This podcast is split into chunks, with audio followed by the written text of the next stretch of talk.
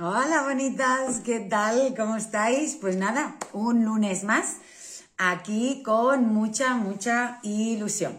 Bueno, vamos a esperar unos segunditos a que vayáis entrando. Yo os saludo como siempre desde aquí, desde la provincia de Barcelona. Y bueno, este lunes va a ser un tema un poquito controvertido, un poquito importante. Vamos a estar hablando sobre las adicciones, pero no las solamente em, ese típico... a ver, la adicción siempre pensamos que es a las drogas, a, no lo sé, ¿no? Al alcohol, a la pornografía, al sexo, ¿no? Esa adicción realmente dura, fuerte. Em, pero hay adicciones a comportamientos a la queja, al juicio, a la crítica, al consumo de información compulsiva, a comprar, a los dulces. Hay muchos tipos de adicciones. Bueno, hoy vamos a estar trabajando, seguimos con este maravilloso libro de Gabor Mate y su hijo Daniel Mate, The Myth of Normal. Em, voy por el capítulo, hoy trabajaremos el capítulo 14, el 15 y el 16. Entonces empezaremos por el 14 en la página 197 y haremos una repasada a todo. Si tenéis preguntitas, como siempre, me las vais dejando por aquí. Al final voy a hacer todo, todo, todo lo posible por invitar a alguna de vosotras a entrar en directo conmigo, que me encanta que me hagáis preguntitas cortas y directas para poder ayudaros. Bueno, aquí tengo mis notas de qué vamos a trabajar hoy. Mira, del capítulo 14 yo quería hablar sobre qué precio solemos pagar para la aprobación externa, ¿no? Y, yo me hacía esta pregunta leyendo todo el capítulo 14, que habla cómo nuestra personalidad, ¿no? nuestro carácter, em, se va construyendo eh, dependiendo en el entorno y la cultura en la que nacemos, ¿no? ¡Ay, qué comentarios más bonitos me dejáis! ¡Qué maravillosa eres! Qué grande el camino de conciencia empezó contigo. Ivonne, cambiaste mi relación conmigo y con mi hija. Bueno, gracias a vosotras por uniros a este gran movimiento de dar voz a nuestra niña interior, dar voz a todos y cada uno de los niños de nuestra vida y la crianza consciente. Bueno, seguimos. Entonces, este gran precio eh, que hemos tenido que pagar por buscar la aprobación externa, Em, yo la resumiría en una sola frase, que es desconectarnos de nuestro verdadero ser esencial. Desconectarnos de esa persona maravillosa, única e increíble que vinimos a ser. ¿Por qué? Porque quería ser buena estudiante, porque decían que no hablara mucho, o al revés, que hablara más, que no fuera tímida, etcétera, ¿no? Bueno, pues aquí, en el módulo 14, hay un apartado donde habla el éxito, versus el ser. Y pone varios ejemplos. Hay un ejemplo de un dirigente, perdonadme, que me salgo de la pantalla, que tengo el libro aquí. Es que en Instagram, como tenemos el móvil así, eh, ¿cómo se llama? Ulf Karp. Es ULF, es el nombre, y CAP es C-A-P. Gabor Mate pone el ejemplo de este hombre, que él, bueno, pues lo estuvo atendiendo y le conoce personalmente. Y él, eh, bueno, todo, mucha gente conoce IKEA, ¿no? Esta gran franquicia de muebles que nos ayuda tanto ¿no? en casas pequeñas, etc. Pues él dijo, em, se había desconectado tanto, tanto, tanto de sí mismo que ya no sabía ni quién era. Y dice, that I could not think of a single value that did not belong to someone else. Dice, era como decir, todo lo que yo pensaba, todo lo que yo era, todos mis valores, todos mis principios, no eran míos, no, no me pertenecían, ¿no? Él estaba más pendiente de buscar ese reconocimiento profesional fuera y se desconectó del ser. Entonces yo quería, quería hacer una reflexión sobre el carácter social y el carácter individual. ¿no? Las personas somos como somos, pero muchas veces nos adaptamos tanto a, lo social, a la cultura, que, que vivimos en un personaje. Una cosa es mi personaje, mi carácter, mi actitud, y otra es mi verdadero ser. Y eso a veces se ve mucho reflejado en la pareja. Es como que nos emparejamos desde la sombra, desde el vacío, desde qué tiene el otro para ofrecerme a mí, sin yo ver tanto que tengo yo para ofrecer al otro. Y nuestros seres se atraen, pero estamos todo el día discutiendo, peleando, y dices, ¿cómo puede ser? Pero si esta persona es el hombre de mi vida, ¿no? O hay algo internamente que me lo dice. Porque quien pelea es desde el personaje, es desde el carácter, es desde la actitud, no desde nuestro verdadero ser esencial. Estamos realmente muy desconectados. Y aquí en la página, a ver un momentito, que os digo la página, porque tomé mis notas en el apartado 5, eh, página 202, dice, hay como tres, no sé, tres rasgos, tres factores, tres puntos, tres reflexiones que Gabor profundiza mucho sobre eh, cómo adquirimos ese carácter social, bueno, yo diría separarnos de nuestro verdadero ser esencial. ¿Cómo llegamos a separarnos de ese verdadero ser esencial? ¿Qué es el ser esencial? Pues la persona que yo vine a ser. Yo no pude conectar con mi verdadero ser esencial hasta los 34, 35 años, cuando verdaderamente devine madre. Ahora, no me atreví a desplegarlo hasta los 40, 40, 41, cuando empecé a escribir por y para los demás, a dar charlas, conferencias, a entrar en el mundo online en el 2012. O sea, imaginemos cuánto tiempo, por ejemplo, yo lo tuve escindido.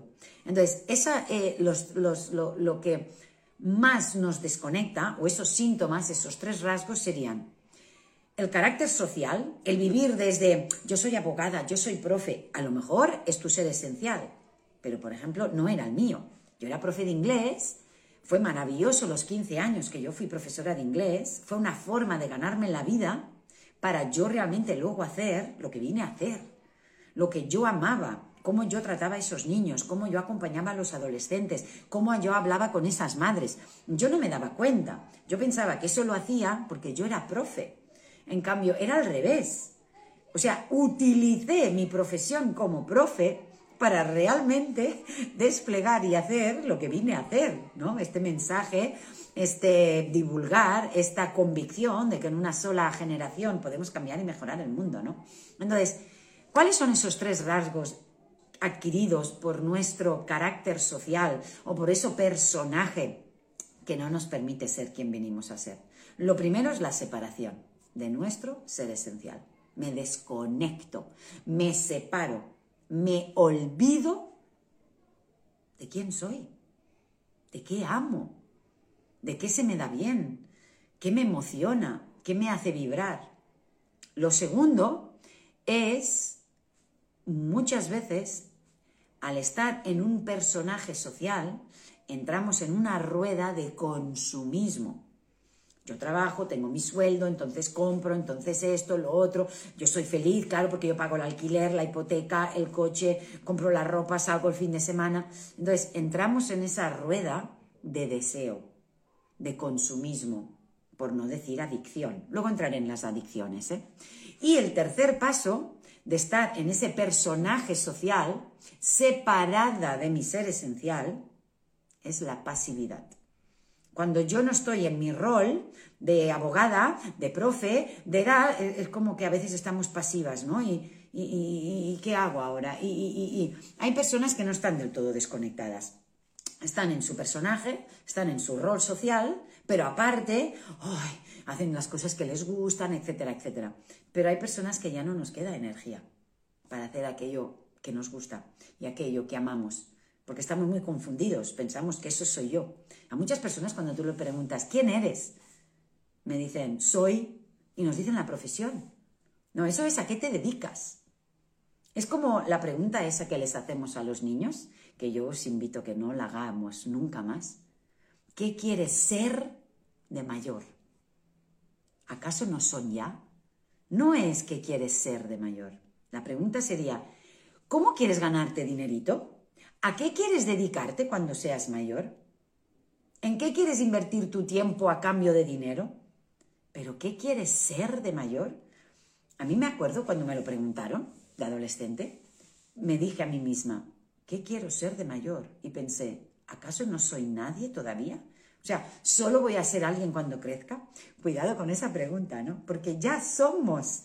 Lo único que ese ser se puede dedicar durante un tiempo de su vida a hacer esto, esto, esto, esto, con un intercambio, ¿no? De dinero.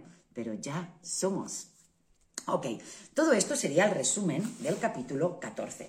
Voy a ver si tengo algunas frases eh, subrayadas que me gustaría este, mencionar, ¿no? Aquí, este, there was virtually, así, lo que había dicho de ese gran dirigente, ¿no? De IKEA. Decía, um, there was virtually none of me in it, in that man. O sea, virtualmente se dio cuenta de que no había nada de su verdadero ser esencial en ese hombre exitoso en el que se había convertido. Es como el precio que tuvo que pagar por el éxito profesional y por la aceptación externa fue no ser el mismo. Hasta que se dio cuenta de lo infeliz que era a pesar de todo lo que había conseguido. ¿Qué más? I would negate my personal values to make a success. Dice, era capaz de negar incluso mis valores ¿no? Por ejemplo, yo os voy a comentar, ahora no es el momento, ¿no? De hablar de mí, pero por ejemplo, yo tuve una pequeña crisis personal hace un año o dos, precisamente cuando nuestro proyecto empezó a crecer mucho, empezamos a formar profesionales y era como, ¡guau! Y el máster, ¡ay! Los cursos, ¡ay! Los directos, ¡ah, ah, ah!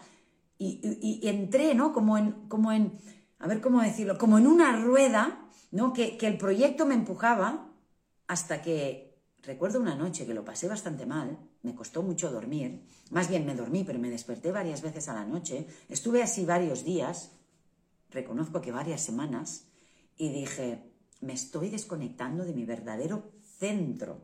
O sea, amo lo que hago, sí, pero no el nivel de exigencia que me estoy poniendo, no el nivel de trabajo que me estoy poniendo, no hasta ese extremo de, sufrirlo, ¿no? Y ahí fue cuando bajamos el ritmo, eh, teníamos 12 personas en el equipo, actualmente ahora somos 7 personas, 6, 7, entonces ahora es como que todo fluye un poquito más. Puedo hacer estos directos y los disfruto, eh, puedo también estar mucho más relajada.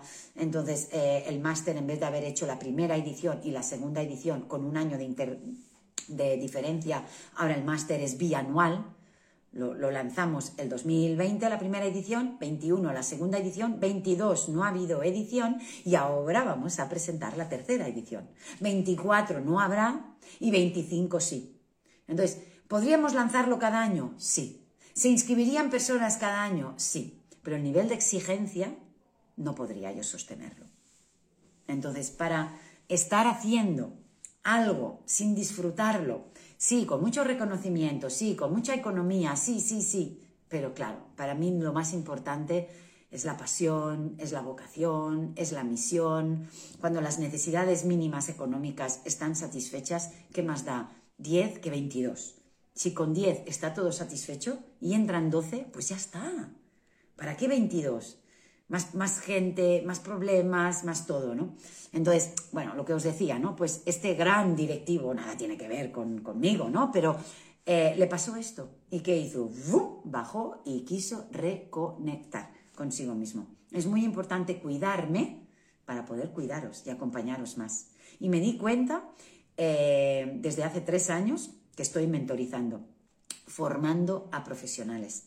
¿no? Desde ahí les dije, si yo quiero darlo todo, tengo que estar llena, tengo que estar serena. Y para mí el mayor valor de nuestro instituto es la coherencia. Coherencia entre lo que siento, lo que pienso, lo que digo y sobre todo lo que hago. Porque si no, ¿qué sentido tiene? ¿no? no estar dedicando suficiente tiempo a mi familia, a mi pareja, a mí, si mm, me tengo que, que, estar dejándolo todo, ¿no? Entonces, ¿qué más había por aquí? Decía, my focus was 99% on what success looked like in society and in the corporation I worked for. Nos dice él, nos confiesa, mi foco estaba 99% enfocado en qué era el éxito para la sociedad y qué se esperaba de mí en la corporación para la que yo trabajaba. O sea, ya no pensaba en sus valores, en sus necesidades, en lo que él deseaba, en su familia, en su mujer, en su tiempo libre, en sus hobbies, no. ¿Qué se me exige? ¿Qué se espera de mí? Pues no doy eso, sino doy más, ¿no? I had no focus whatsoever on what I needed. Dice, perdí totalmente el foco en lo que yo verdaderamente necesitaba. If I did what the corporation required, I would be successful. Él se decía a sí mismo, cuando yo hacía lo que la corporación requería de mí, yo me sentía exitoso, pero cada vez más enfermo, cada vez más triste, cada vez más desconectado. ¿Cuándo vienes a Madrid? Ay, ¿cuándo vienes a México? Uy, bueno, mira, os voy a comentar. Os voy a comentar así, off record, aún no es oficial, pero sí, estaré en México otra vez en noviembre me han invitado a un congreso. Pero bueno, poquito a poco os iré diciendo cositas.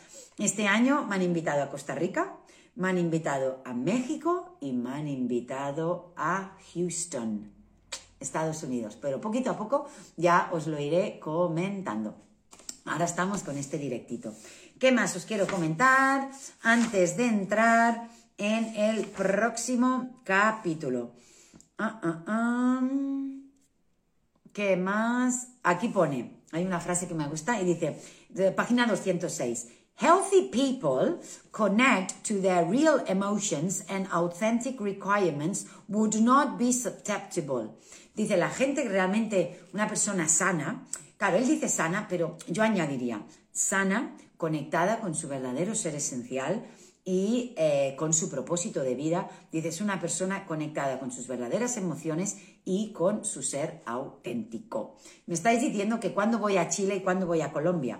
Pues os lo diré muy simple, cuando me invitéis.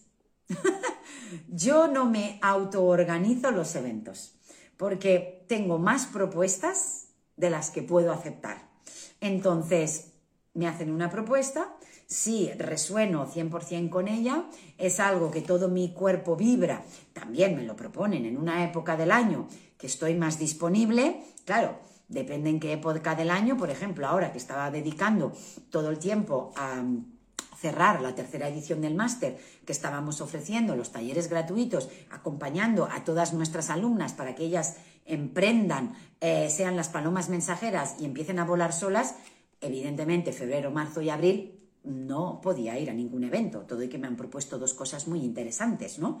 Pero mm, hay momentos del año que puedo aceptar, dos o tres eventos o cuatro al año, y otros no. Chile, Colombia, proponerme algo lo suficientemente atractivo y interesante, y ahí que voy. Pero necesito que alguien me organice, por supuesto. Bueno, pues vamos a seguir con el capítulo. Bueno, es la tercera parte del libro. El libro tiene cinco partes y la tercera parte habla sobre repensando lo que es normal, anormal, cómo nos adaptamos a lo antinatural. Argentina, lo mismo. Organizarme un evento y ahí que me voy.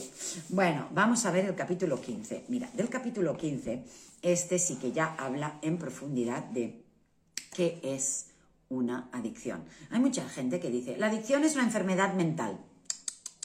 Según Gabor Mate, Alice Miller, yo misma y muchísimos autores, está más que comprobado que ni se hereda una adicción, ni es una enfermedad, ni tiene nada que ver con todo esto.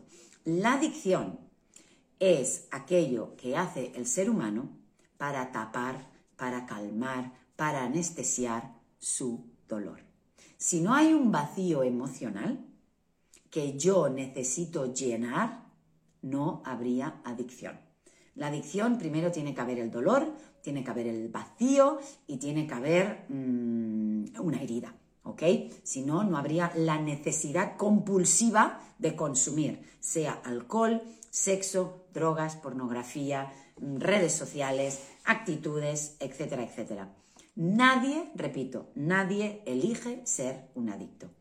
El adicto lo hace porque satisface necesidades de paz, de calma, de anestesia. O sea, ¿qué obtiene el adicto? ¿Qué beneficio obtiene? ¿Qué necesidad? A lo mejor está atormentado, a lo mejor está ansioso, a lo mejor tiene depresión, a lo mejor tiene pensamientos suicidas. Consume esa droga ah, calma el dolor, ya no pienso en mis problemas, ya no conecto con esto, ya no me acuerdo de lo otro. ¿Por qué es una adicción? Porque cuando baja el efecto, vuelvo a conectar con mi dolor, vuelvo a conectar con mi vacío, vuelvo a tener esos pensamientos, vuelvo a consumir, vuelvo a, volver a tapar. ¿Sí? Vamos a entrar un poquito más en todo este tema, porque este tema sí que es muy, muy interesante. Vamos a ver, nos dice, em, two leading misconceptions. The addiction is either a product of bad choices or disease. No. ¿Eh? O sea, eh, Gabor nos dice eh, que mucha gente dice, no, esto es gente que se equivoca a la hora de decidir y han hecho campañas de dino, dino. A ver, no se trata de decir a un adolescente dino. A ver, el problema no es la sustancia. El problema es lo mal que yo me siento que voy a buscar esa sustancia. Entonces yo puedo decir no, pero lo que provoca que yo necesite llenarme de algo no se elimina. ¿Sí? ¿Qué más dice? Um, repeated drug use leads to long-lasting changes in the brain that undermines voluntary control. Dice, cuando ya hemos caído en la adicción, ¿por qué es tan difícil dejarlo? Bueno, primero que es muy difícil dejarlo si nos sanamos y no somos conscientes de que nosotros necesitamos eh, llenarnos de eso porque hay un vacío, porque hay un dolor, porque hay falta de paz hay falta de, felicidad, ¿ok? Entonces, dice que el, uso repetido de alguna droga lo que provoca es un daño en el cerebro que mina nuestra fuerza de voluntad para poder controlar y entonces yo me someto a la sustancia, evidentemente. A ver, que creo que hay alguna preguntita interesante. Estoy, estoy escribiendo y sacando screen de la pantalla de lo que dice Iván. Hazlo, hazlo, bonita. Y luego lo pones en stories y compartes este directo. Ay, qué bonita, Jessie. ¿Cómo puedo ayudar a mi papá que es alcohólico? Entonces, primero que todo, no se puede ayudar a nadie que no ha pedido ayuda. Eso de entrada.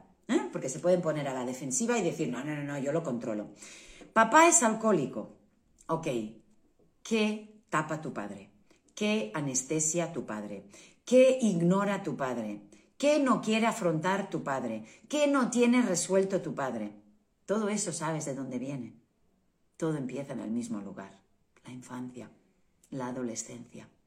Entonces tu papá calma su dolor, olvida sus problemas, desconecta de sus emociones bebiendo. Pero primero tiene que entender y reconocer que ahí hay un vacío, una herida y un dolor que él necesita calmar y anestesiar. Encantada con el libro, lo conseguí y lo estoy leyendo. ¡Ay, qué bien! Me alegro un montón. ¿Qué más? ¿Tenéis aquí? Hay falta de paz, de felicidad. No se puede ayudar a nadie que no pide ayuda. ¿Ok? Exactamente. Y cuando ha pedido ayuda, también ir poco a poco. No dar más de lo que el otro puede recibir. Porque si ayudo demasiado, con demasiada información, con demasiada, a lo mejor le puedo abrumar y provoco el efecto contrario, resistencia. Tampoco nos interesa eso, poquito a poco. ¿Qué más tenemos por aquí? A ver, ah, ah, ah, aquí hay algo. Addictions represents in the defenses on an organism against suffering. It does not know how to endure. El organismo, nuestro cuerpo, está sufriendo y como no sabe cómo lidiar con ese sufrimiento, ¿qué hace? Se refugia, se anestesia debajo de esa adicción. ¿De qué? Compro compulsivamente, estoy en redes compulsivamente, estudio compulsivamente, ingiero comida compulsivamente, trabajo compulsivamente. Lo verdaderamente importante es quitarme ese dolor, hay personas que entran en un estado de ansiedad o de depresión. Van al médico convencional y nos dan una pastillita antidepresiva y anti-ansiedad y pensamos que el problema está solucionado. Tampoco. Y eso, aunque no nos lo parezca, también es una droga y también es una adicción, porque es una adicción a un antidepresivo. Y el sistema y la medicina convencional alopática es lo que hace, cronificar las depresiones y cronificar la ansiedad, teniendo que siempre consumir esa pastillita para no sentirlo. Pero no queremos una pastilla para dejar de sentirlo. Queremos dejar de sentirlo sin la necesidad de ingerir nada. Tendríamos que ir a la raíz del problema. Pero la raíz del problema siempre es el mismo, la infancia la adolescencia, la crianza, la educación, la relación con mamá, la relación con papá, lo que necesité, lo que me faltó, lo que no obtuve. Trabajar eso duele. Consumir algo es mucho más fácil, pero ahí solo me anestesio. Cronifico el problema, pero no lo soluciono desde la raíz. ¿Qué más tenemos? Na uh, perdón, what benefits is the person deriving from their habit, from their addiction? Dice, ¿qué beneficio está obteniendo la persona de su hábito o de su adicción? El beneficio, reconocimiento, me calman, me anestesio, dejo de pensar, dejo de sentir, me olvido. Siempre hay algo detrás de esa adicción y de ese comportamiento. ¿Qué más dice? What are they getting that they otherwise can't access? Una pregunta muy buena. Dice, ¿qué es lo que están obteniendo que de ninguna otra manera pueden obtener? Si tú no eres consciente de qué hay detrás de la adicción, por eso yo he titulado este directo, ¿qué hay detrás de la adicción? La adicción al videojuego, la adicción a muchas cosas, hay muchos jóvenes que juegan y luego leen y luego salen y luego, a ver, jugar a videojuegos no es una adicción. Ahora, jugar compulsivamente y no salir y no socializar y no hablar y cerrar la puerta y no comer y pasarme toda la noche y ¡ah! esos índices de endorfina, de dopamina, de cortisol, de esa adicción, muchos jóvenes tendríamos que estar preguntándonos qué pasa en su vida. A lo mejor hay una autoexigencia en lo académico, están estudiando lo que no les gusta. A lo mejor no hay un buen vínculo con mamá y papá. A lo mejor se sienten muy solos. Ese videojuego es su salvación, porque ahí están tapando esas emociones. Y si no, a lo mejor caerían con algo más grave, ¿no? Con una adicción mucho más fuerte. Entonces, no se trata de quitar el videojuego, de quitar el tabaco, de quitar la comida o introducir. Se trata de ir a la raíz de ese malestar, de ese dolor, de esa pena, de esa melancolía, de esa herida, de esa desconexión. En resumen, de esa falta de amor. Todo empieza por ahí. ¿Qué más? Key to understanding any addiction, dice la llave para entender cualquier adicción, whether to substances, tanto si es a alcohol, a cocaína, a snifar, a la comida basura, a los comportamientos, a... A ver, ¿qué más podría ser? al juego, al apostar, al sexo, a la pornografía, al, cara, al juicio, a la crítica, a la queja. Yo me atrevería a decir a trabajar, a estudiar, a leer. A ver, no porque leamos mucho somos adictos. No, no, no, no, no, no. ¿Cómo sé cuándo es una adicción y cuándo no? La pregunta clave es, ¿qué te pasa cuando no lo haces? Yo leo mucho, pero para mí no es una adicción leer. Yo puedo no leer un mes y soy tan feliz. Yo leo porque en mi tiempo libre, ahora estoy haciendo ganchillo, ahora leo, ahora estoy con mis hijos, ahora hago un poquito de deporte. Entonces, si leo más, perfecto. Si leo menos, también. La adicción no es hacer algo mucho porque nos gusta. La adicción es, me domina y me vuelvo cuando no lo puedo hacer. La clave es, ¿qué le pasa al niño cuando le quitas el videojuego? ¿Qué te pasa a ti cuando no fumas? ¿Qué te pasa a ti cuando no bebes? ¿Qué te pasa a ti cuando no puedes mirar el móvil? ¿Qué te pasa a ti cuando no? Eso es la adicción. Esa es la diferencia entre adicción y afición. ¿ah?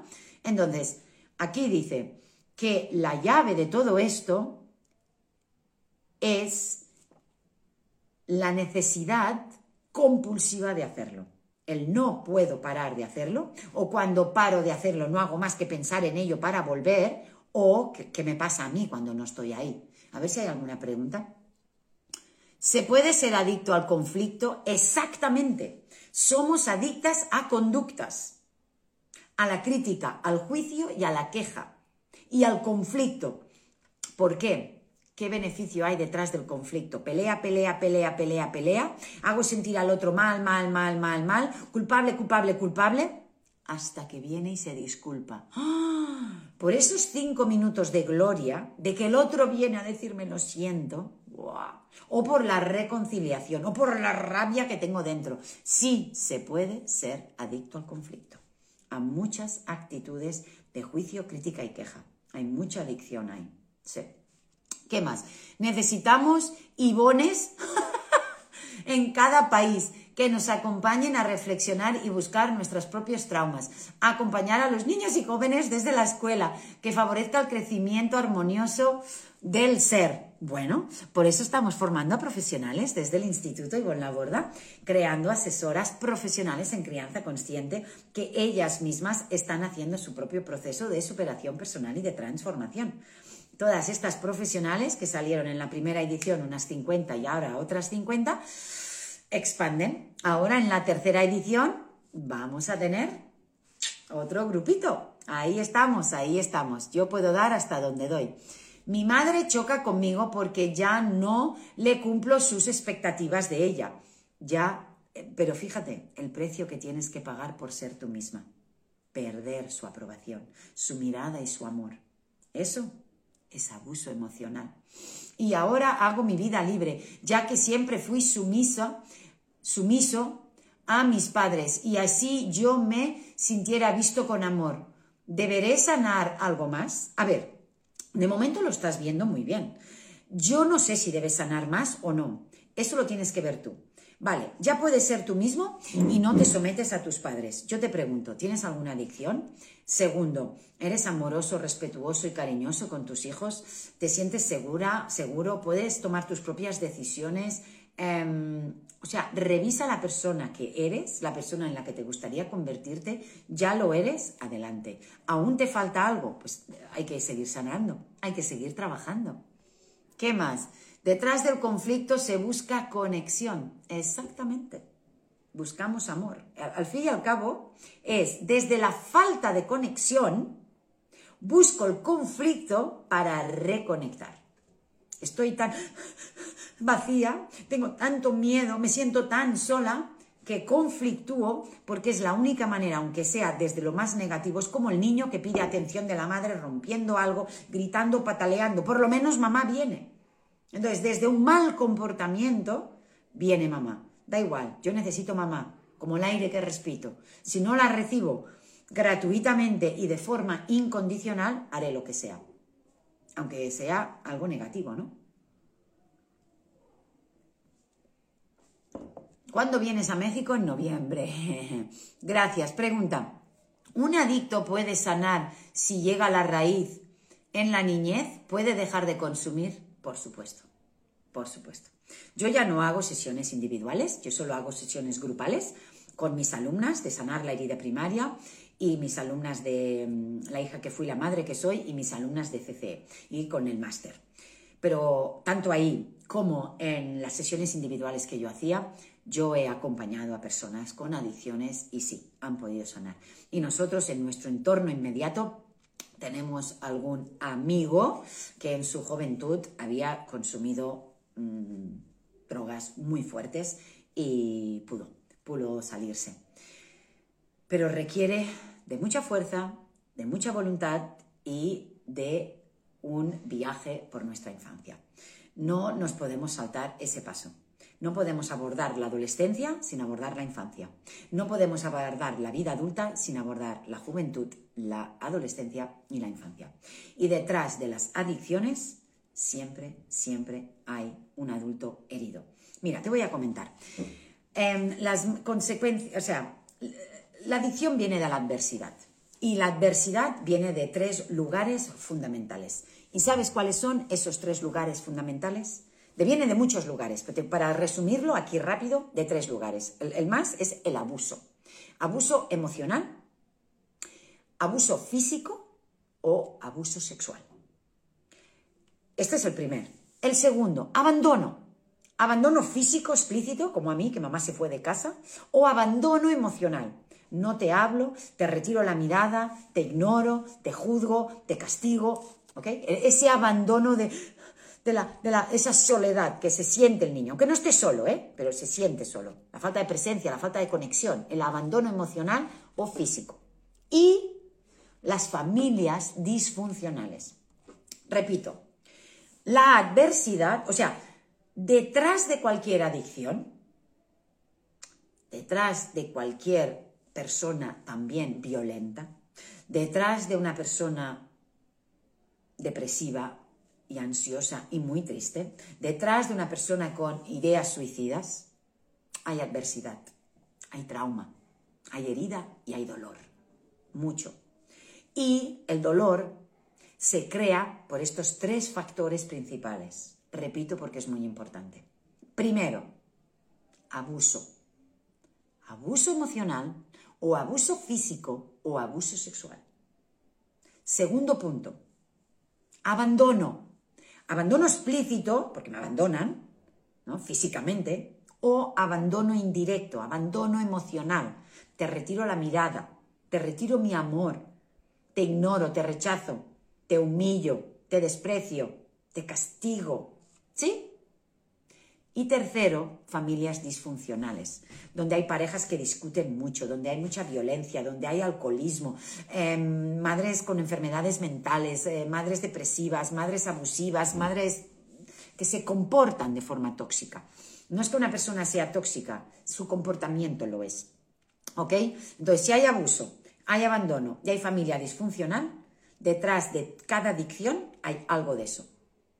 Y si hay las tres cosas, pues ya nos imaginamos. O sea, no, o sea, no significa, no nos confundamos, no significa que si yo vengo del abuso o vengo de una familia disfuncional o del abandono, voy a ser un adicto. No, no, no, no, no. Yo puedo sanarlo, puedo darme cuenta, puedo en vez de hacerlo irme por otro lado. Yo estoy diciendo que si la persona ya es adicta, ya es violenta, debajo de eso hay estas tres características de adversidad. Abuso, abandono o familia disfuncional o una mezcla de los tres. ¿Se entiende? Ok. ¿Qué más? Ah, decían, no, la adicción viene de los genes. No, está científicamente comprobado y en este libro él lo menciona mucho, mucho, mucho. Él en esto lo menciona mucho en la página, a las que lo queráis profundizar, en la página 221. O sea, hay muchos estudios. La adicción no viene del gen. O sea, había un padre alcohólico, aquí hay una historia de un padre alcohólico que no quería tener hijos, porque decía, como yo soy alcohólico, no quiero tener hijos para no pasarle a mis hijos estos genes. Que no, que este padre o este hombre no es alcohólico porque su padre era alcohólico y le ha pasado en los genes. Este hombre es alcohólico y Finalmente tuvo familia y tuvo hijos gracias a Gabor Mate, que le ayudó a ver que tu alcoholismo no tiene nada que ver con los genes. Es con la soledad, con la pena, con el maltrato, con el abuso y la violencia que tú viviste de niño y quisiste tapar ese dolor y anestesiarte con eso. Tú puedes ser un gran padre. Simplemente ama a tus hijos, respeta a tus hijos, acompáñales como ellos legítimamente necesitan y nunca necesitarán refugiarse ahí. ¿Se entiende? Él salió del alcoholismo, porque Gabor Mate ha acompañado a mucha gente en grandes, grandes eh, toxicómanos, heroinómanos. Él ha vivido en sitios donde todo el barrio era gente muy marginal. Él es un gran experto en, adicciones, realmente. ¿eh? Si, si, si, alguien me llega con, adicción o, o, algún profesional quiere saber más, mm, Gabor Mate para mí es top, top. ¿Ok? Vale, ¿qué más tenemos ahí? Ya lo tendríamos... A ver, un momentito, ¿eh? Que no se me vaya. Vale, aquí... Vale, abuse, neglect... Ah, vale, es lo que os estaba diciendo de... Ah, ah, ah. Un momentito. Hay un documental que no he visto, pero que lo aconseja aquí, que es Cracked Up, que tiene mucho que ver con las adicciones. Cracked es C-R-A-C-K-E-D, Cracked yo lo quiero ver. Quiero ver porque es de, una, una actriz y habla de su vida y bueno, no sé. Mm, cuando lo vea os comento.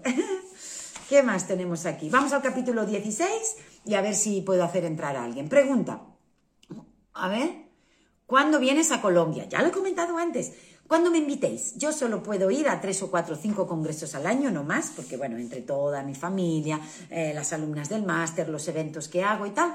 Eh, entonces, bueno, pues cuando me invitan a un evento que realmente, pues bueno, es, resuena, ¿no? Con mi mensaje, con mi... Bueno, pues a veces no, no puedo decir sí a todos, pero, pero este año ya, ya tengo algunos agendados y como os he comentado, estaré en Costa Rica, estaré en México y estaré en Houston. Colombia, Chile, Argentina. Cuando alguien me invite, una propuesta lo suficientemente interesante, pues lo hablamos. Soy adicta al dulce. ¿Qué puedo Ay, a ver, un momentito. Ay, que toco cosas. Un momentito, disculpadme. Ay, se me fue. Mm, se me fue. Soy, un momentito, ¿eh? ¿Hay adicciones a lastimarse físicamente? Vale. A ver, no es que sea las autolesiones, no es que sean adicciones. La autolesión es un acto violento contra mí mismo, es lo que llamamos proflectar, en vez de proyectar la violencia en otro. La necesidad de autolesionarse hay un dolor emocional tan, tan insoportable que me hago un dolor físico para compensar y desviar mi dolor emocional. ¿Se entiende? Yo me autolesiono porque el dolor físico me desconecta de mi dolor interno y así lo puedo sostener más. ¿Sí? Entonces, cuidado si alguna vez vemos eso, ¿eh? Hay que, hay que acudir ya, ya, ya. Y bueno, para una chica de 16 años, para pasar de varias adicciones, incluso a drogas, ¿cuál sería la mejor opción de terapia para sanar? Tiene poco apoyo. Mira, lo primero que todo no es llevar a esta niña a terapia. Lo primero que todo es hablar con ese padre y esa madre para que le den ahora en la adolescencia lo que aún están a tiempo de darle. Porque si esta joven aún vive en su casa con maltrato, con desconexión, con juicio, con crítica, con todo, por mucha terapia que haga, si sigue recibiendo ese trato, seguirá pensando, no valgo, no merezco y no importo. A no ser que tenga una figura de testigo que la saque de ese hogar. Pero la terapia primero es hablar con esa mamá y con ese papá, que es la última oportunidad que tienen para darle a esta joven de 16 años lo que legítimamente necesita. El problema no está en la chica, el problema está en el entorno de la chica. ¿Cómo tratar con personas adictas en nuestro entorno familiar? Hay distintos niveles. Bueno, lo que he comentado antes. Primero tienen que pedir ayuda. No se puede ayudar a alguien que aún no ha pedido ayuda. Sobre todo, ¿eh? ¿Qué más? Documental, ¿cómo se llama? Ya lo hemos dicho. Cracked Up. Ahí lo han escrito. C-R-A-C-K-E-D-U-P. No lo he visto, ¿eh? Pero si Gabor lo recomienda, para mí Gabor Ivonne, ¿has leído el libro Las cinco heridas? Ajá. Si lo has leído, ¿qué te pareció? Sé que estás leyendo este, solo a grandes rasgos. A ver, em, está muy bien, evidentemente, pero para mí no hay solo cinco heridas. O sea, esas son las cinco heridas, igual que hemos dicho que la adversidad principalmente viene del abuso, del abandono y de la familia disfuncional. Esas cinco heridas son las que más se ponen de manifiesto, ¿no? El abandono, la soledad, ok. Em, me parece maravilloso. O sea, todo lo que hable de tomar conciencia de nuestras heridas, de nuestra historia de infancia, de cómo resolverlo, cómo darme cuenta, cómo se proyecta en mí, etcétera, etcétera, etcétera. Entonces, em, para mí es una combinación de, de muchos factores. Ahora bien, yo, el trabajo de las cinco heridas, si es lo leo, lo complemento, tomo conciencia, sí. Pero yo he visto personas trabajarlo desde cuál es mi herida. A mi entender, no existe una sola herida. Entonces yo trabajo esa herida y ya se me soluciona todo. No. No, porque un niño no le hemos herido solo desde la humillación, solo desde el rechazo y solo desde el abandono. No, es una combinación de todo. Porque una mamá que, que te rechaza Mm, también te humilla, también te desprecia, también te ignora. Entonces, yo para mí eso está muy bien porque es una manera de decir, estas cinco heridas, cuando tenemos problemas emocionales o tenemos adicciones, están presentes en muchos seres humanos. Pero sí, sí, me parece un trabajo estupendo. Se puede ver una orientación desde que... Es que no hay orientación a la adicción. No, una persona no es que esté predispuesta a ser adicto. Primero tiene que haber herida, tiene que haber daño, tiene que haber vacío. No, no, no, no hay predisposición. Puede haber predisposición a la creatividad, al deporte, a la música, ¿no? Que mi ser esencial despliegue. Hay muchas inteligencias, hay muchos dones y hay muchos talentos. Pero una orientación a las adicciones, no, por Dios. No, no, no. ¿Cuál es el nombre del libro que mostró? Ajá, The Myth of Normal. Es el libro que estamos trabajando. ¿Ok? Aquí, lo voy a mostrar otra vez. The Myth of Normal. Eh, ¿Qué más? Vale, por último, vamos al capítulo 16 ya. Sí. A ver, un momentito. Mi hija de 6 años se chupa el dedo y no puede dejar de hacerlo tiene que ver con las heridas. ¡No! Tiene que ver con su instinto de succión todavía. No, no, no, no. Hasta los 6, 7, 8, 9 años hay muchos que se chupan el dedo hasta los 10, 12. No tiene nada que ver. Nada. ¡Uy! Se me cayó. ¡Ah! Tengo un libro ahí en la estantería y se me cayó. he oído clic, no sé si lo habéis oído vosotras también. Si se suman las heridas de la infancia a las ¿Cómo, cómo? Si se suman las heridas de la infancia, la adicción desaparece. Si se sanan. Claro que sí. A ver, no es que la adicción desaparezca. Lo que desaparece es la necesidad de consumo compulsivo, de llenado de vacío. Porque si yo sano, ya no necesito tapar un dolor, no necesito tapar una herida. ¿Se entiende? No es que la adicción desaparezca, ¿eh? es que dejo de necesitar consumir. ¿ok? Cuando hay toma de conciencia. A veces no hace falta sanar completamente. Simplemente con la toma de conciencia es suficiente. Lo que desaparece es el vacío, es la necesidad de tapar ese vacío. ¿Sí? Tiene que haber un vacío para que haya una adicción. ¿Se entiende? Tiene que haber un dolor.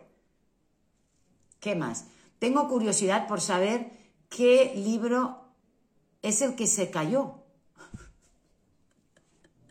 ¿Veis ahí que ya pone eh, en mi libro, Dar voz al niño? Mira, tiene curiosidad. Pues se ha caído uno, ¿lo ves ahí encima? Tengo dos y uno se ha caído. Es el mío. Es el próximo que trabajaremos. Ya he sanado y ya no necesito de callar, acallar mi dolor. Exactamente. O sea, vivo con él. Yo lo puedo recordar. Yo sé a qué huele, ¿eh? Que te abandonen, que te hagan una paliza, que te abusen. O sea, todo eso no se olvida, todo eso está ahí. Pero ya no se manifiesta a través de mí. Aprendemos a vivir con ello. Hola, Ivonne. Y niña de cuatro años que se come las uñas. Vale, eso no es que sea una adicción, aunque lo podría parecer, eso es un tapa emociones, ¿no? Hay, hay un poco de ansiedad, hay, hay, hay un poco de autoexigencia, hay emociones reprimidas, querría a lo mejor hablar o patalear o enfadarse o frustrarse y como no puede sacarlo emocionalmente, lo hace así, ¿ok? Todavía no lo he leído, es momento de pedirlo online. No sé si estás hablando del mío, el mío es el segundo, el que trabajaremos después de este. Bueno, vamos a ver. ¿Qué más tenemos aquí? Y ya vamos a cerrar. Ah, ah, ah. Vale, ¿qué más? ¿Podemos ser adictos? Ah, bueno, aquí había un montón de cosas, ya lo hemos dicho.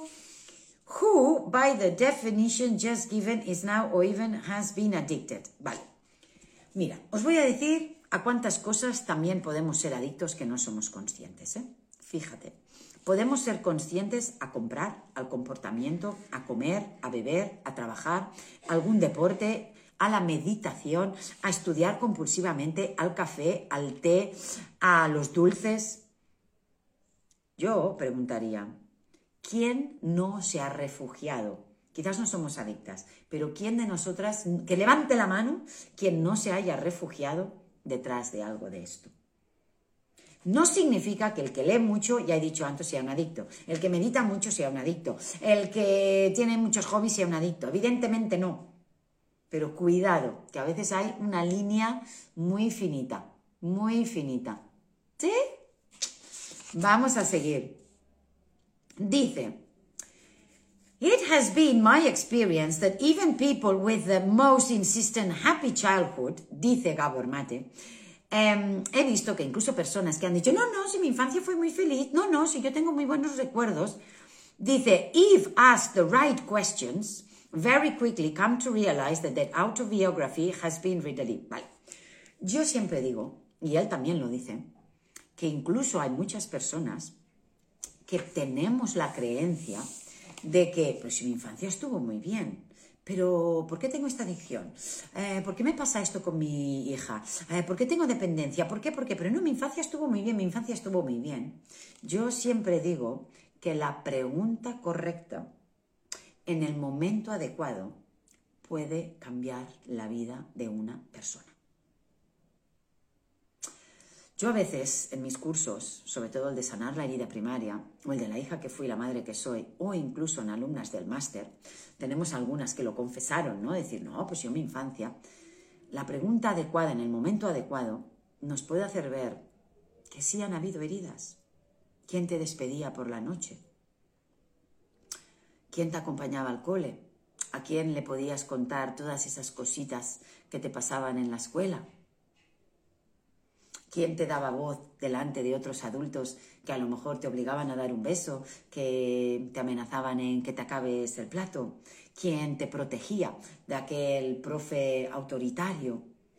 ¿Quién, o sea, a veces nuestra infancia no es solamente lo que nos ha pasado y lo que nos han hecho, sino sobre todo lo que nos faltó ese amor, esa mirada, ese contacto, esa ternura, esos besos, esos abrazos, esa intimidad, esa confianza, cómo te acompañaron la primera menstruación, cómo han acompañado tus intereses, tus hobbies, tus pasiones, han respetado tus ritmos de juego, han respetado tus ritmos de comida, de dormir, has podido llorar, te han acompañado, te han validado, han estado presentes, han jugado contigo, Has podido dormir con tus, con tus padres cuando tenías miedo. Se han sentado contigo, han jugado, ¿no? Entonces, ¿cuántos recuerdos tenemos, ¿no? ¿Cuántas conversaciones? Entonces, a veces no es el daño. Claro que a lo mejor no has tenido un abuso sexual ni palizas, pero es que no va de eso. A veces va de lo que hubieses necesitado que estuviera y no estuvo. A veces la herida no es solo de lo que me han hecho, es de lo que me tenían que haber hecho que no me hicieron. ¿Se entiende? Mamás muy ocupadas, mamás muy poco presentes. Eso también sucede. Bueno, hoy no creo que pueda invitar a nadie a entrar porque, uff, bueno, va, voy a invitar a alguien, va. ¿Quién le gustaría entrar? Va, va, va, va, va. Vamos a ver, es recomendable este live. Mira, este live, ¿sabes qué os recomiendo? Cuando lo, cuando lo deje aquí grabado, cogerlo y compartirlo en vuestras stories. Compartirlo en vuestras stories. Cuando esté, ahora cuando acabe, le voy a poner una portada, le pondré un, poquito de texto y venir dentro de 15, 20, 30 minutos, compartirlo en vuestras stories. Es vital esta información sobre qué hay detrás de una adicción, qué hay detrás de esta necesidad de aprobación, etcétera, etcétera. Bueno, voy a, dejar entrar a alguien. Vamos a ver. No tiene solicitudes. A ver. Mm, mm, mm, tenemos David. Jesse. Jessie, venga, Jessie, te voy a dejar entrar. Una fondo y salimos. Hola, Jessie, ¿estás ahí, Jessie? Hola, Jessie. Y cuando deje este live grabado, dejarme algún mensajito también. Hola. Etiquetar a alguien en los comentarios. Hola, Jessie, bonita, ¿qué tal? Súper bien, un placer poder conectarme contigo. Ay, para mí también. Venga, una pregunta corta y directa para que te pueda responder rapidito. A ver, Iván, yo soy de Paraguay, acá yo trabajo con las redes sociales, soy influencer, tengo más de 132 mil seguidores. ¿Cómo ah. podría yo hacer para poder ayudarle a mis seguidores y hacer un curso contigo y poder compartir un poquito más de conciencia? Porque todos sufrimos abusos de distintas índoles y acá, al menos en Paraguay, escasea mucho lo que es la salud mental. Entonces, poder inscribirme a algún curso, poder primero sanar yo, que sé que tengo que sanar muchísimas cosas, y por añadidura, luego poder ayudarle a los demás. Wow, mira, primero que todo, em, invítame a hacer un directo y hacemos un live desde tu cuenta. ¡Wow! Cogemos un tema, sí, cogemos un tema bien potente lo hacemos desde tu cuenta, tú lo publicitas, yo también, gratuito, no vamos a vender nada, primero vamos a regalar contenido de mucho valor y me pones de colaboradora. Ese será el primer paso. ¿Qué te parece? Me encanta, estoy tan feliz, me encanta, Ivonne, me encanta. Súper. El universo nos da esas sorpresas. Yo no te conocía, ya te conozco. ¿Tienes ganas de apoyar y divulgar este mensaje? Entrevístame y tenemos una tertulia entre las dos.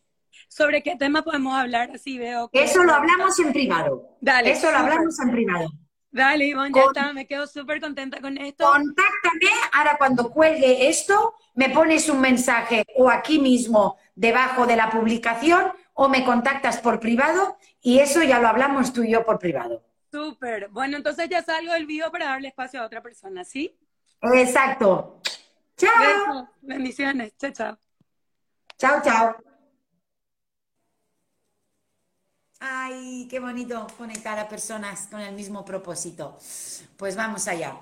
A ver, ¿alguien más que quiera entrar a hacer alguna pregunta y aportar algo de sobre este tema de las adicciones o de buscar aprobación? ¿Quién tenemos? David Vera. ¿Alguien que esté aquí? David Vera. Mira, Karina. Venga, Karina que acaba de entrar. Hola, Karina. Sí me aseguro que está, porque a veces os doy paso y no estáis. Karina, ¿estás ahí? Una pregunta corta y directa. Vamos allá, Karina. Hola, bonita. Hola, hola Ivonne, ¿qué tal? ¿Qué tal? ¿Cómo estás? Encantada de conocerte. Una preguntita, corta y directa. Bueno, Ivonne, yo trabajo con mamás y que yo buscaba eh, relacionar mucho las adicciones de las mamás, cómo puedo ayudar para el autocuidado y busco, eh, me, me, encanta tu contenido justamente porque trabajo directamente con la crianza interior de ellas. La, yo soy brasilera, entonces me parece que así que se llama crianza interior también ahí, por ahí en español. y bueno, las adicciones es como sacar quién ya consume antidepresivos, soy psicóloga, eh, ansiolíticos, antidepresivos, de qué manera ayudar y apoyar a esas mamás para que puedan largar de alguna forma y continuar su maternidad, su vida. Bueno, primero que todo, si una persona está consumiendo algún antidepresivo o algo, lo que no podemos hacer es, aunque sea con toda la buena voluntad, decirle que deje de consumirlo. Eso no podemos. Primero, porque ella está entrando, apaciguando, calmando todo ese dolor desde ahí. Entonces, no sabemos lo que podría pasar a nivel emocional, a nivel físico y a nivel psíquico el sacar la meditación medicación de golpe. Eso no se puede hacer, ¿ok? Primero, ella tiene que hablar con su em, psicólogo. Ahora bien, yo lo que haría es acompañarla paralelamente para que ella cada vez tome más conciencia de sus heridas. Mira, yo te voy a ser honesta. Yo en mis cursos de sanar la herida primaria y la hija que fui, la madre que soy, yo he tenido a bastantes alumnas y pacientes que tomaban antidepresivos y que tomaban mucha medicación. Jamás les dije que la dejaran. Incluso he trabajado a veces mano a mano con su psicólogo. ¿Para qué? Para que ella deje de necesitarlo. Entonces, a medida que iba sanando conmigo, con el curso, complementándolo también con las sesiones que ella tenía con su psicólogo o su psiquiatra, a medida que ella iba comprendiendo su historia, iba reduciendo esa medicación. Si están prendiendo 100, bajan a 80, bajan a 60, se mantienen a 50, vuelven a subir a 60, bajan a 30, bajan a 20 y luego prueban a dejarlo. Cuando lo dejan y ven, ¡ah! puedo dormir, ¡Ah! ya no tengo ansiedad, ¡Ah! ya no soy violenta, ahí pueden seguir. Yo lo que recomiendo es, si tú sientes algo, antes de refugiarte directamente en la medicación, hagas un trabajo. Ahora bien, si ya está tomando medicación, mucho cuidado, mucho cuidado, porque el cerebro y el cuerpo y las emociones están acostumbradas a esa adicción y a esa medicación, no se la puedes quitar de golpe porque podría ser contraproducente. porque a lo mejor le viene un brote, a lo mejor le viene una idea suicida, a lo mejor le viene un ataque de violencia. Entonces, no podemos desmedicar a alguien así. Ahora bien, poco a poco, a medida que ella lo sienta, se va reduciendo. Si tú eres profesional, a ver, yo en estos directos que hago aquí lo hago de forma totalmente altruista porque quiero compartir simplemente contenido. Pero si tú realmente resuenas con mi mensaje y tú ya eres profesional y quieres profundizar en todo esto, yo te invitaría que te informaras de nuestro máster profesional en crianza consciente porque sería maravilloso tener a alguien como tú, que ya está trabajando así, poderte formar durante este año y medio y hacer las prácticas con nosotras, conmigo, con el equipo, porque seguro que tendrías mucho que aportar al mundo. Pero bueno, yo simplemente te lo dejo caer. O sea, alumnas tenemos, vamos, una, una lista de preselección, pero cuando yo os veo con estas ganas y con esta voluntad, la verdad es que, pues nada, espero haberte ayudado. Muchas gracias, Ivonne. Estoy súper emocionada de estar acá contigo hablando. Gracias por el soporte, por la ayuda, por todo lo que contribuís en mi trabajo. Gracias a vosotras por uniros. Un grande beso. Ok. Chao. Chao. Ahora si te sales, va, voy a coger una más, una más. Ay, es que yo me engancho. Bromas aparte, esto también es adictivo. Pero bueno, con el buen sentido de la palabra, más que adictivo, esto es cuando estás conectado con tu verdadero propósito o misión de vida, pues no me viene de cinco minutos. Vamos allá. ¿Quién más quiere entrar? ¿Me pedís solicitud? Va. Voy a ver quién está por ahí. David Vera. ¿Sigues ahí? Indira, Katia, ¿quién ha pedido? David, ¿estás ahí? Bueno, vamos a probar. Hola, David. No sé si David Vera es su nombre o es una mujer desde una cuenta del marido. David Vera, ¿estás ahí? Hola, hola. Hola, hola. Ah, qué lástima. Me sabe mal hacer entrar a alguien y que no esté. No me pidáis si no podéis estar, que luego perdemos mucho tiempito. ¿Quién más hay? Caron, Caron, Izaskun, va, Izaskun. ¿Estás ahí, Izaskun? Izaskun no. ¿Quién más? Indira. Bueno, si no, ya voy a cerrar. Si veo que no estáis. A ver, ¿quién queda por aquí? Ah, estás ahí. ¿Eres Indira? Sí.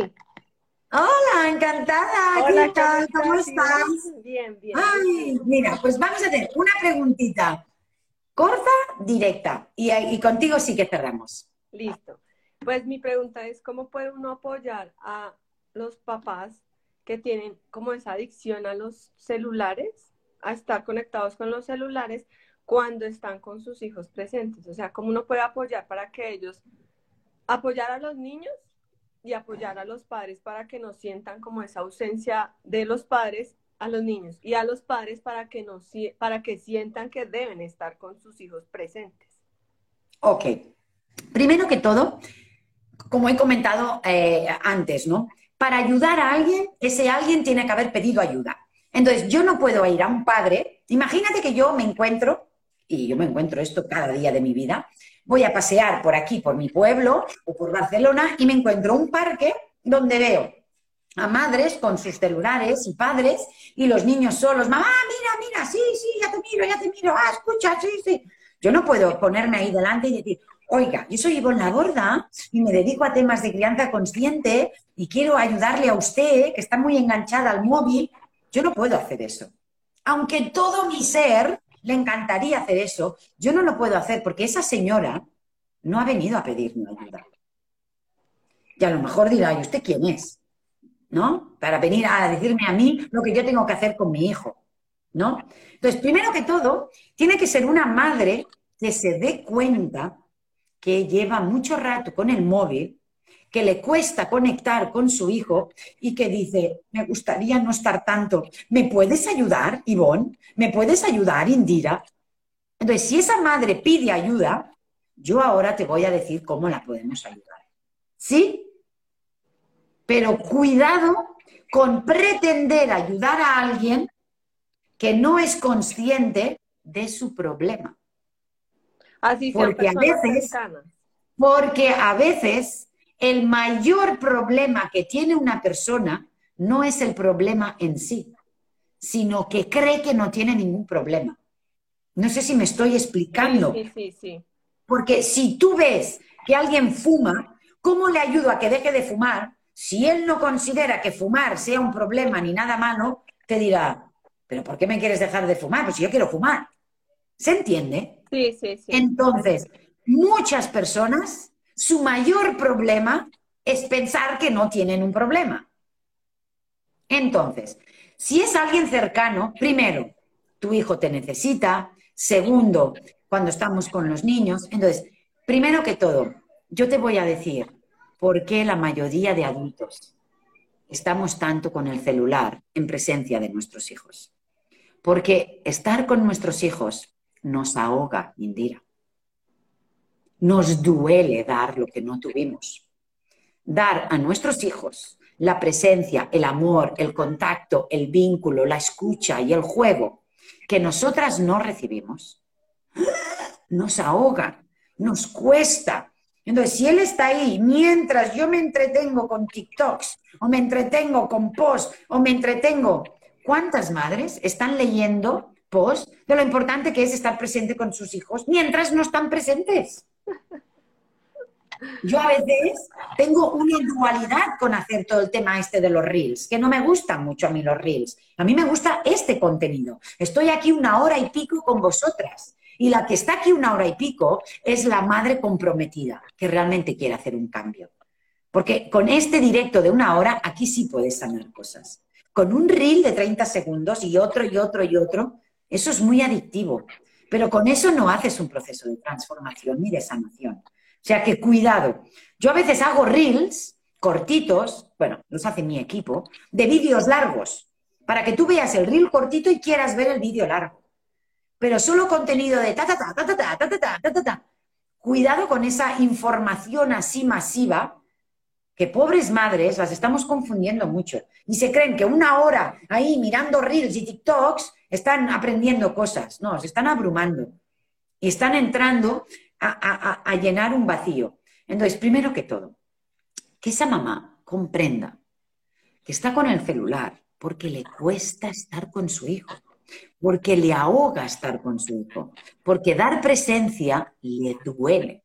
Entonces, primero que todo, que deja un poco el móvil, pero esa mamá no puede dar presencia una hora, pero sí puede diez minutos. Que le dé diez minutos y vuelva un ratito con el móvil que le vuelva a dar 10 minutos y vuelva un ratito con el móvil. O que vuelva a la cocina, o que vuelva a la ropa, o que se ponga a fregar o quitar el polvo. Pero una mamá que está una hora con el móvil, tú no le puedes quitar el móvil de repente y decirle ahora estate una hora con tu hijo. Porque igual le da un ataque de ansiedad. No lo puede sostener. O a lo mejor se vuelve violenta o controladora o abusiva. Entonces, tienen que entender que los niños no piden mamá por elección, piden mamá por biología, porque la necesitan. Necesitan su mirada, su atención, su juego y su amor. Pero si ella no puede dar mucho tiempo, que dé poquito, que se vaya y que vuelva, que vaya y que vuelva, que aplique mis cuatro raíces para una crianza consciente. Presencia, si no puede, que valide, si no puede, que nombre la verdad, que sea honesta consigo misma, que le diga, estoy un rato con el móvil porque me cuesta seguir jugando contigo. miro cuatro reels y ahora vuelvo. Y que el niño sepa que mamá está desconectando para poder volver a conectar. Necesitamos mucha honestidad y mucha vulnerabilidad. ¿Qué te parece, Indira? ¿Te ayuda? Sí, pues sí, mm, sí, más o menos. Lo que pasa es que pues yo no soy madre, pero sí tengo alrededor a mi hermana que tiene hijos, a mi esposo que tiene hijos. Entonces, invita a tu hermana a este directo y le dices, hermana, ¡ah! conozco una señora, una tal la Borda, oh, que la escucho y cómo me remueve. Me encanta lo que dice, habla de crianza, habla de tal, habla de cual. ¿Te gustaría oír algo de esta señora? Y si te dice que sí, ¡pam! le envías este directo a su WhatsApp. Listo. Listo. No, yo le comparto mucha información tuya a ella. Ella más o menos la mira, a veces. Y le dices, si te gusta, me dices que te mandaré más cositas. Y le dices, a lo mejor te remueve, pero a mí me ayuda. Con todo el amor. A ver qué pasa. Listo. Gracias, Ivonne. Muchas gracias. Que estés muy bien. Gracias a ti por unirte. Chao, Indira. Chao, chao. chao que estés muy bien. Bueno, bonitas, ahora sí, os dejo y os veo a partir, ay, que dado un golpe, disculpadme, os veo el lunes que viene, aquí tenemos una cita todos los lunes, ¿eh? Si puedes quitarte, que se te ve la pantalla, por favor, dale a, la crucecita y así me quedo yo sola. Continuaremos a partir del lunes que viene, eh, creo que es 20, eh, a partir del capítulo 17. Ya, ya os comentaré a ver qué vamos a ir trabajando. Pues nada, gracias, gracias, gracias desde lo más profundo de mi corazón por ser, por estar, por uniros y por estar aquí. Y te invito a que tomes nota de cuál ha sido tu mayor aprendizaje en este directo. Y mira, normalmente no lo pido esto, pero te voy a pedir a que este directo, precisamente este de las adicciones, ¿no? Es muy importante para mí que este mensaje pueda llegar al mayor número posible de madres, padres, docentes. Cuando esté ahora, lo voy a dejar aquí en el feed con, con una, con una portada y con un poquito de texto, si te esperas 10, 15, 20 minutos o media horita o simplemente luego más tarde vienes, te invito a que lo compartas, que lo compartas en tus stories, que lo compartas en tus grupos de WhatsApp, de familias, del cole, de lo que sea porque realmente este contenido, aunque modestia aparte, puede salvar la vida a alguien. Este contenido puede ayudar muchísimo a dar luz. Este, este contenido mm, puede ser muy preventivo también. Pues nada, os quiero mucho. Gracias, chao, chao. Os veo el lunes que viene con un poquito más. Chao.